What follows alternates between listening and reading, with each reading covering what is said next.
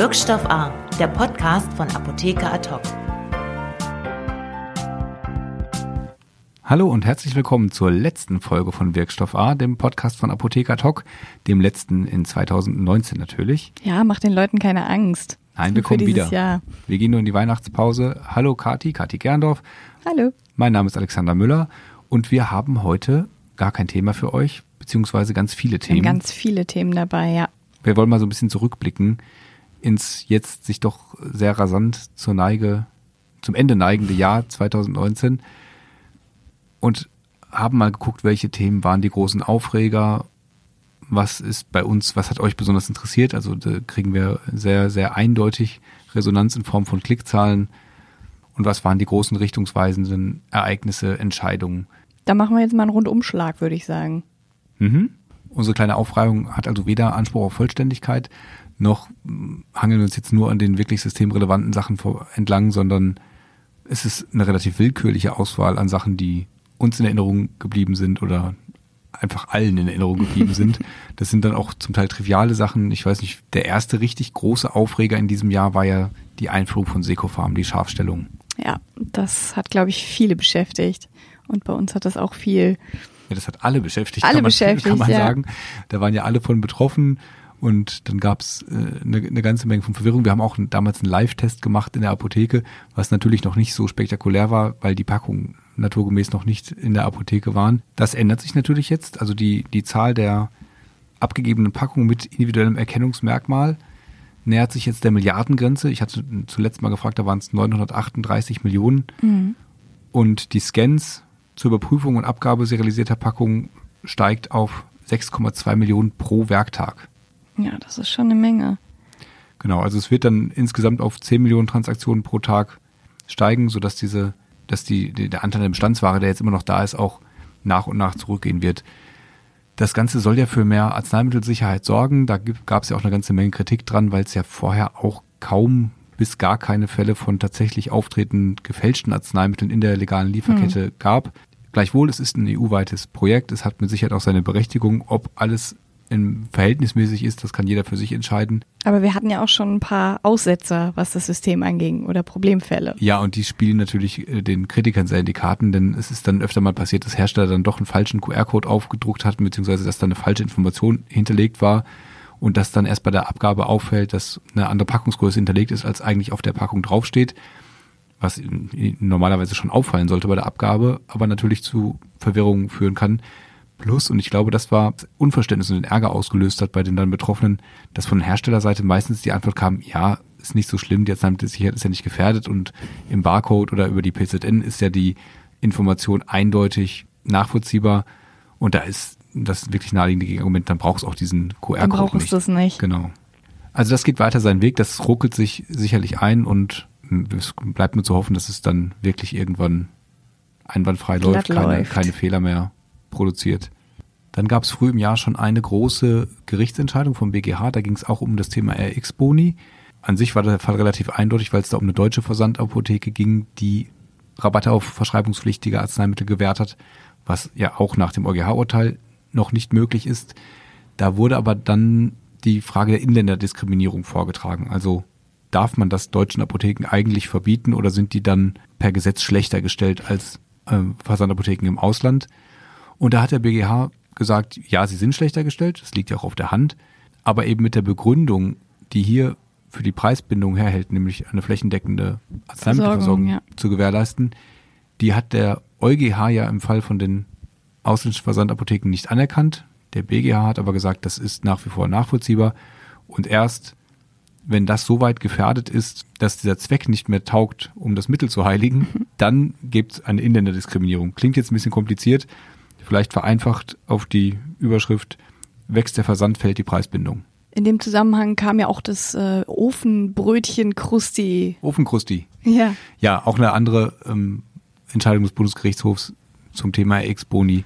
Da ging es eben um diese, um diese Ofenkrusti und es wurde dann ja auch viel diskutiert, was dürfen Apotheken jetzt überhaupt noch? Da gab es eine etwas ähm, entweder unglückliche oder unglücklich kolportierte Äußerung der äh, Richter am BGH aus der mündlichen Verhandlung, ob jetzt sowas wie Taschentücher und Traubenzucker, ob Apotheken das noch abgeben dürfen, mhm. in Zusammenhang mit der Abgabe eines preisgebundenen Arzneimittels.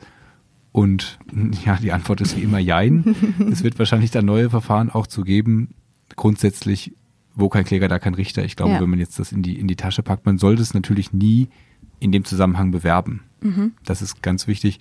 Ähm, ansonsten, wenn man jetzt gerade einen Mischkauf hat oder so und äh, es gibt keinen für den Kunden offensichtlichen Bezug zwischen dieser minimalen Zusatzabgabe, die aber natürlich, hat der BGH gesagt, eigentlich gegen das mhm. Preisrecht verstößt.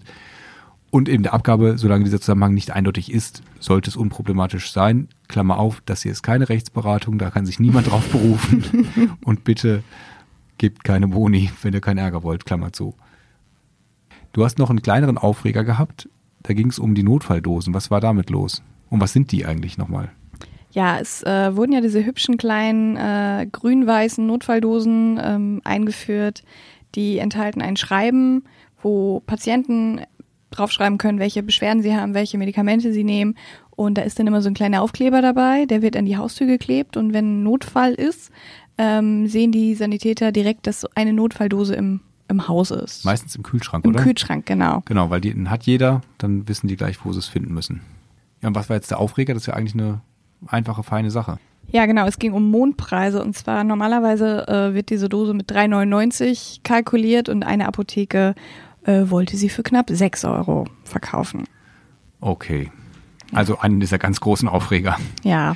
Also man, ja, man kann sich aber aufregen, es ist ein Plastikbecher, man könnte auch auf jeden anderen das draufschreiben und Notfalldose draufschreiben, aber es sind immer noch 6 Euro für eine Notfalldose. Gut, naja, sie hat auf jeden Fall auf das Thema aufmerksam gemacht. Ja, vielleicht war es dafür gut, das stimmt. Vielleicht mal ganz unchronologisch, weil wir jetzt schon so einen kleinen Aufreger hatten, können wir ja mal die, die großen Aufreger durchgehen. Wir haben wieder ein paar Begriffe zur Abstimmung gestellt zum Unwort des Jahres 2019, ganz größenwahnsinnig so genannt.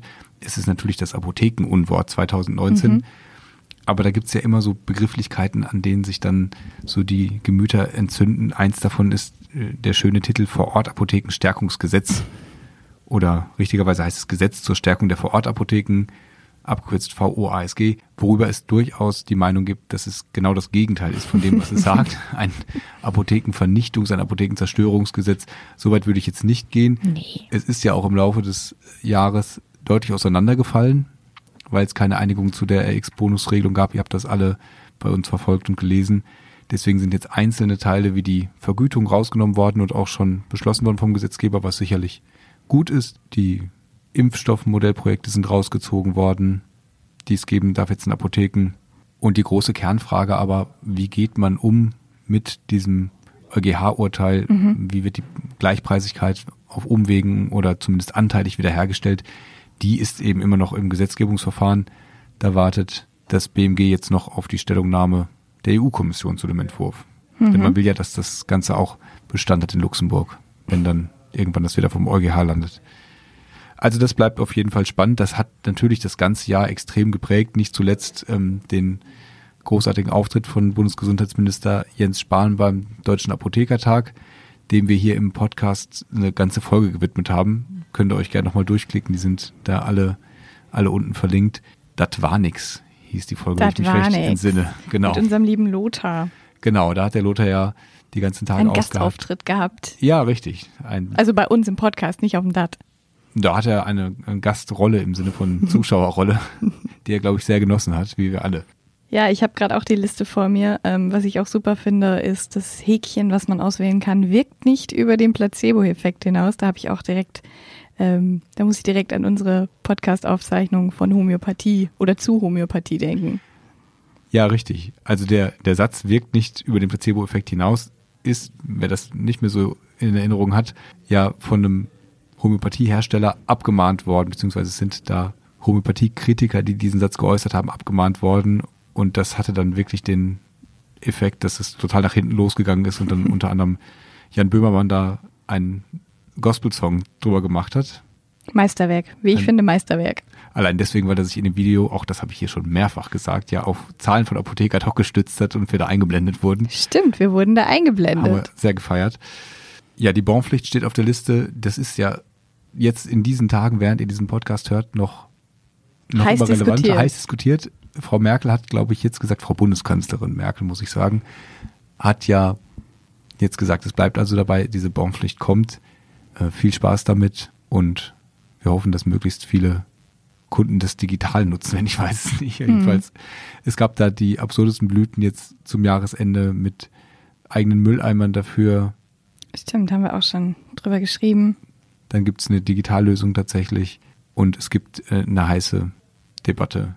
Naja, weil zumal äh, Plastiktüten abgeschafft werden sollen, aber du sollst dann bei einer bei einem befreiten Kunden den Kassenbon ausdrucken. Mit 0 Euro drauf. Mit 0 Euro drauf, genau. Ich wollte noch was sagen zum DAT und zum Ex-Versandverbot. Mhm. Da war ja in diesem Jahr auch eine ganz äh, schlagartig prominent gewordene Figur ist neu auf die Bühne der Apothekerlandschaft getreten. Mhm. Weißt, wen ich meine? Ich weiß, wen du meinst. Benedikt Bühler. Genau, der Benedikt Bühler, der Pharmaziestudent, der diese Petition gestartet hat und mit großem Erfolg durchgesetzt hat und dazu jetzt auch im Bundestag sprechen darf. Ob es noch was nützt, in dem Sinne, dass der Gesetzgeber sich für ein Ex-Versandverbot entscheiden wird, ich habe da ehrlich gesagt meine großen Zweifel dran. Das ist bis jetzt nicht passiert und ich sehe auch bei den politischen Handelnden, politisch Handelnden dann nicht eine wirkliche Bereitschaft zu. Aber es hat zumindest gezeigt, und das ähm, kann man der ganzen Aktion und letztendlich auch dem Herrn Bühler ja anrechnen, dass man da was bewegen kann. Ja, auf jeden Fall. Ich weiß noch, wir haben ihn damals auch begleitet, als er am BMG war und den, den, wie nennt man das? Den Gutschein? Ich würde gerade Check sagen, aber Check war es ja gerade nicht. Den Check war es nicht. Ähm, es war so eine größere Pappe, wo die Anzahl der, der Unterschriften, Unterschriften aufsteht. Über 400.000 sind es geworden. Genau. Da waren wir auch dabei.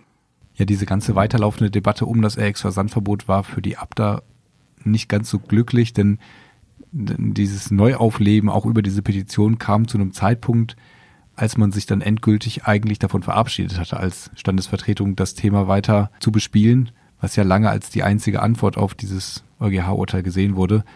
Und da kommt auch einer dieser goldenen Sätze her, wo der Abda-Präsident Friedemann Schmidt gesagt hat, wir wollen uns jetzt für das Thema nicht mehr verkämpfen. Verkämpfen ist auch in deiner Auswahl zum Unwort des Jahres. Richtig, weil ich das so schön fand. Und es schlug dann genau ein und dann schlug die Welle natürlich zurück. Es ging dann beim DAT, über den wir gerade schon gesprochen haben, wieder ein Antrag ein von verschiedenen Kammern, die das doch wieder gefordert haben. Dann hatte der Herr Spahn seinen grandiosen Auftritt, hat die Anwesenden da ziemlich abgebügelt, hat gesagt, wenn ihr das wollt, dann stelle ich jetzt alles am VORSG ein, an meinem Gesetzvorhaben und dann lasst es doch über den Bundesrat gerne versuchen mit dem Werksversandverbot und dann kriegt er eben nicht mehr Geld. ähm, das wurde dann alles noch ein bisschen abgesoftet. Die, den, den Verlauf der Debatte, wie gesagt, haben wir in einem anderen Podcast umfangreich nachgezeichnet, könnt ihr euch nochmal anhören. Ja, auch ein anderes Gesetz äh, wurde im ersten Quartal des Jahres angestoßen, und zwar ähm, der Gesetzesentwurf zur PTA-Reform.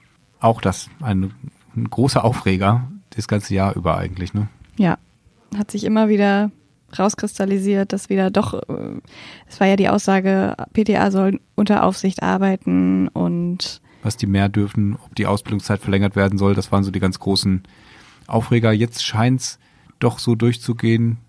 Der Bundesrat wird das Ganze also so durchwinken, wie es jetzt zuletzt auf der Agenda war. Also es kommt mit den Änderungen, aber ohne, die, ohne den ganz großen Wurf, den sich unter anderem ja die berufspolitischen Vertretungen der PTA gewünscht hatten. Mhm. Da fällt mir noch eine kleine Anekdote ein, das war auch zwischendurch, wo wir gerade vom Thema Ausbildung sprechen. Es gab doch eine Pharmazieaufgabe in den Abi-Klausuren, oder? Die hat auch ein paar Abiturienten aufgeregt.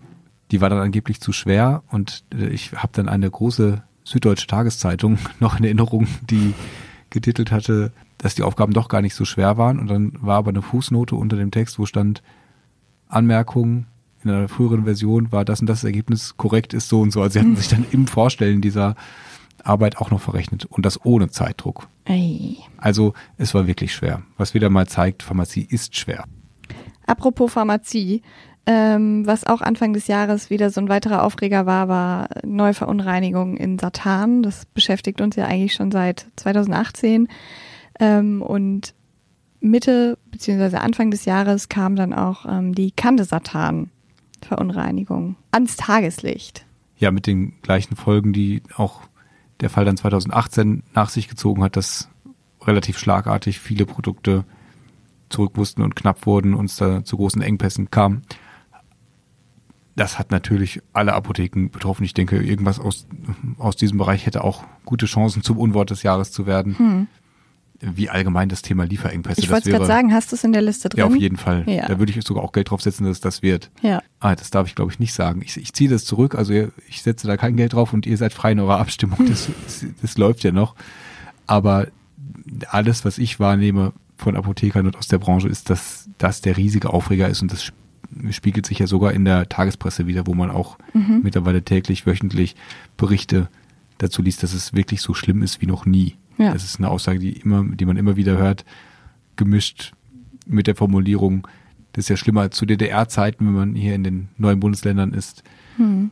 Also das, da ist jetzt wirklich die Politik aufgerufen, was zu tun und ja. man hat ja auch das Gefühl, das bewegt sich, was der Gesetzgeber will, was tun. Äh, ob dann so Vorschläge wie vom VDEC, dass die Patienten per App nachgucken sollen können, ob ihr Arzneimittel in der Apotheke da ist oder in welcher es da ist. Ob diese Vorschläge so hilfreich sind, das ist einmal dahingestellt. Ähm, ich würde vermuten, nein. Zumal die Apotheken ja beim Thema Abgabe immer noch die Vorgaben des Rahmenvertrags zu beachten haben. Da der kam auch ja, Mitte des Jahres. Genau, 1. Juli, glaube ich, ne, ist der in Kraft getreten, wenn ich es richtig im Kopf habe. Ich glaube auch, ja, 1. Juli. Mit einer Menge Änderungen, mit Rückfragen beim Arzt, die notwendig oder nicht notwendig sind, kassenspezifisch, kassenindividuell. Viel Freude damit. Viel Freude damit, ja, auf jeden Fall. Da haben wir auch eine Podcast-Folge zu gemacht. Ähm, wenn ihr euch das nochmal refreshen wollt, was uns da so beschäftigt hat, hört da gerne nochmal rein. viel erklärt zu, genau. Wir haben so viel geredet das ganze Jahr über. Das ist unglaublich, oder? Wir haben auch gleich keine Wörter mehr übrig für, für den Rest dieser Folge. naja, dann das ganze Jahr durch und wir haben gerade über den äh, Deutschen Apothekertag gesprochen, da parallel ja immer die Expo-Farm, da war ein großes Thema Digitalisierung. Ja. Da gab es einen eigenen Rundgang zum E-Rezept und E-Rezept-Pilotprojekt, diese magische 52 Zahl an Pilotprojekten, die es geben sollte, die es doch gar nicht gibt. Aber es gibt eine Menge, nicht alle laufen hm, unter Beteiligung der Apotheken, manche in wirklich besorgniserregenden Konstellationen. Aber das, das wird sicher das große Thema 2020 sein, wenn die Apotheken alle an die Telematik-Infrastruktur angeschlossen werden müssen. Auch da gibt's jetzt schon wirklich spannende Debatten drüber, wann man sich mit einem Connector ausstatten sollte, was der können muss. Hm. Das wird spannend. Das, ja, das wird spannend. Das ist schon spannend. Das ist schon spannend schon, genug, ja. Dass das durchaus da Fallstricke gibt, dass wenn die nicht richtig angeschlossen sind, es wieder Sicherheitslücken gibt, dass nicht alle mitmachen, dass es dann Sanktionen gibt. Und bei den Apotheken auf jeden Fall die spannende Frage, wird die Einführung des E-Rezeptes den Versandhandel beflügeln? Mhm. Es gibt Stimmen, die sagen, es gäbe da keinen sachlichen Zusammenhang zwischen. Das würde ich nicht so sehen, denn nee. wenn ein Papierrezept sich den, den Weg zu einer Versandapotheke sparen kann zeitlich, dann ist ein großer Nachteil des Versandes auf jeden Fall aus dem Weg geräumt. Ja. Da brauchen wir noch gar nicht über etwaige Zuweisungsgeschäfte um die Ecke uns zu unterhalten, die ja auch immer befürchtet werden müssen in mhm. dem Zusammenhang. Aber es bietet natürlich auch für die Apotheken eine große Chance, bei der Digitalisierung da mitzugehen und auch was das Thema Retaxierung angeht, Unklarheiten auf dem Rezept, besteht zumindest die Hoffnung, dass das über eine einheitliche Verwendung von Software ja. schneller gelöst werden kann. Ja, und sicherer gelöst werden kann. Und unleserliche Rezepte dann auch der Vergangenheit angehören. Ja, wobei das habe ich schon ähm, in der letzten Folge die ich mit Tobi, glaube ich, gemacht habe, gesagt, das glaube ich halt erst, wenn es soweit ist. Ja, das kann ich verstehen, wenn man da leidgeprüft aus der mhm. Praxis kommt. Es ist ja auch nicht so, dass mit Einführung des E-Rezepts das Papierrezept abgeschafft wird. Ganz im Gegenteil, das wird äh, einige Zeit brauchen, es sei denn, der Gesetzgeber wird da eine massive Anreizstruktur schaffen, den Ärzten gegenüber, dass die irgendwie anders honoriert werden, wenn sie E-Rezepte verordnen, hm. wonach es jetzt im Moment nicht aussieht. Also wird das noch ne, noch, noch lange rosa Rezepte mit unleserlicher Ärztehandschrift drauf geben. Juhu! Wir haben im April ein zweites Apothekenmagazin. Nee, zweites darf ich nicht sagen. Es gibt ja noch andere. Aber es gab bis dahin nur ein wirklich großes, relevantes, die Apothekenumschau.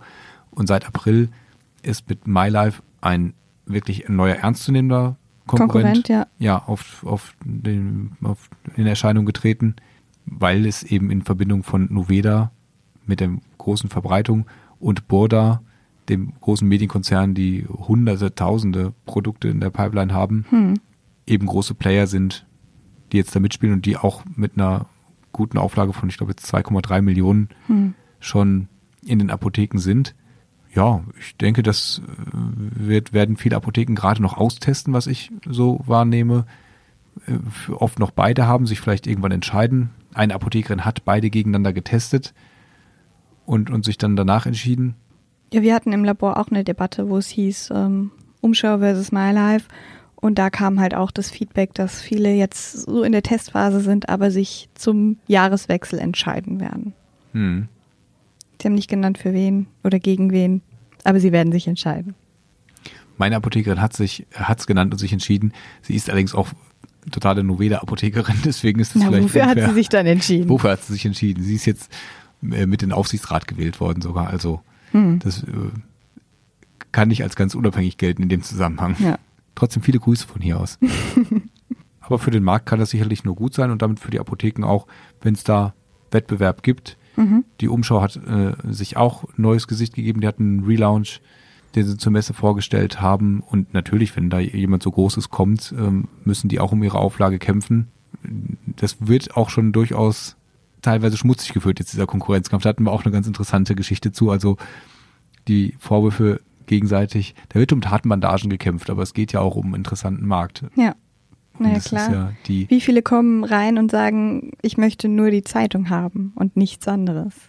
Also ich weiß nicht, wie sehr die Apotheker die im Zweifel vermissen würden, die ja. nur damit reinkommen. Aber du hast recht, ja. Die sagen in Zukunft, die Nachfrage ist da. nur die Zeitung, aber beide bitte. Aber beide bitte. Ach, und packen Sie noch ein paar Taschentücher mit drauf. Nein, wir sollen nicht über Apothekenkunden lästern hier. Das Nein, das wir machen wir nicht. Wir stellen Nein. nur fest. Dass es in Ausnahmefällen solche Kunden gibt. genau, natürlich ja. nicht alle so, aber es kommt ab und an mal vor. Jetzt gerade kaum vorstellbar, dass so nasskalt wird, aber wir hatten ja wieder einen ziemlich heißen Sommer. Und wir hatten wieder eine Apotheke, die zumachen musste, weil die Klimaanlage nicht lief. Mhm. Da sind die Zäpfchen schon in den Schubladen geschmolzen. Nee, ich glaube, es war tatsächlich einfach nur es eine war Messung. nur sauwarm. Ja, es war nur eine Messung und dann waren die Vorgaben nicht erfüllt.